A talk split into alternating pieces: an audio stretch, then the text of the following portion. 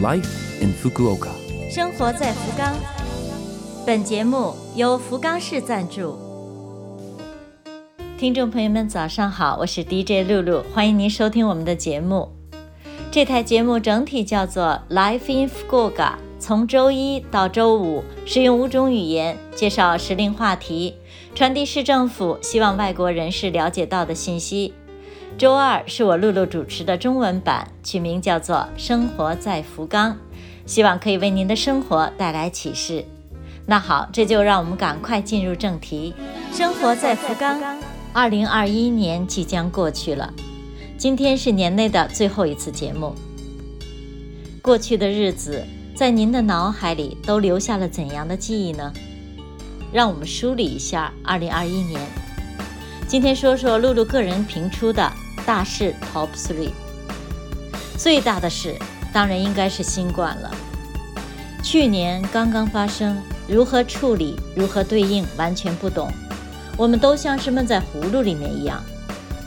但是你有没有发现，有的时候人在完全不懂的时候，倒是能够相对淡定。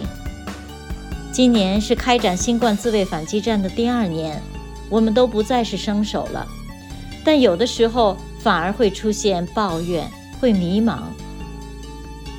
病毒不断的翻新，不断的变异。还是那句话，做好基础防范，以不变应万变。相信明年我们会变得更加成熟，更加老练。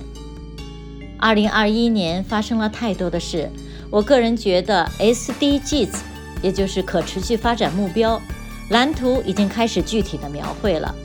这是我感到的一个比较明显的变化：产业脱碳、普及电动车、餐饮业使用的餐具，像我们熟悉的外卖送餐的时候使用的塑料餐具，都在逐渐的被淘汰。不过，SDGs 的真正实现，需要我们每一个人，不光是企业，需要我们每一个人每一天的在自己生活习惯上的一点一滴的改变。再有一个今年大的变化，电脑，电脑在生活或者是说在生命中所占的比例都是越来越大了。除了办公，它几乎成了唯一的电视广播都无法取代的信息源。有利就有弊，电脑给我们带来了无数的快乐，同时也带来了不少的烦恼，像密码被盗，视力急速下降。最急人的就是死活想不起当时巧妙设定的那个自认为最高明的密码了。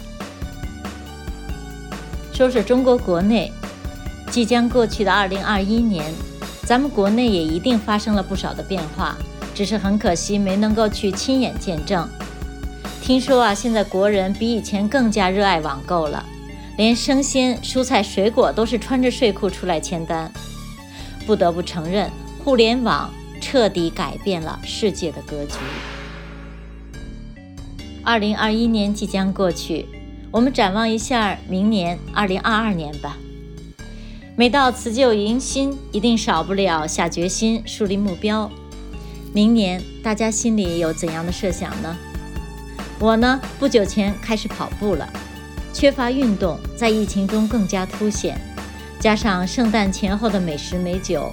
我发现自己真的是越来越沉重了。趁着冬季不能冬眠，赶快努力，用自己的实际行动迎接春天的到来。生活在福冈。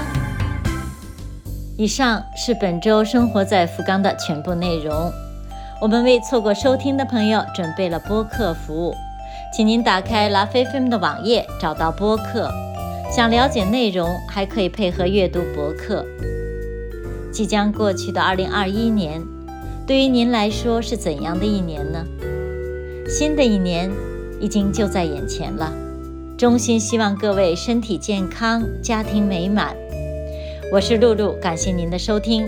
生活在福冈，咱们下周二新年四号八点五十四分再会。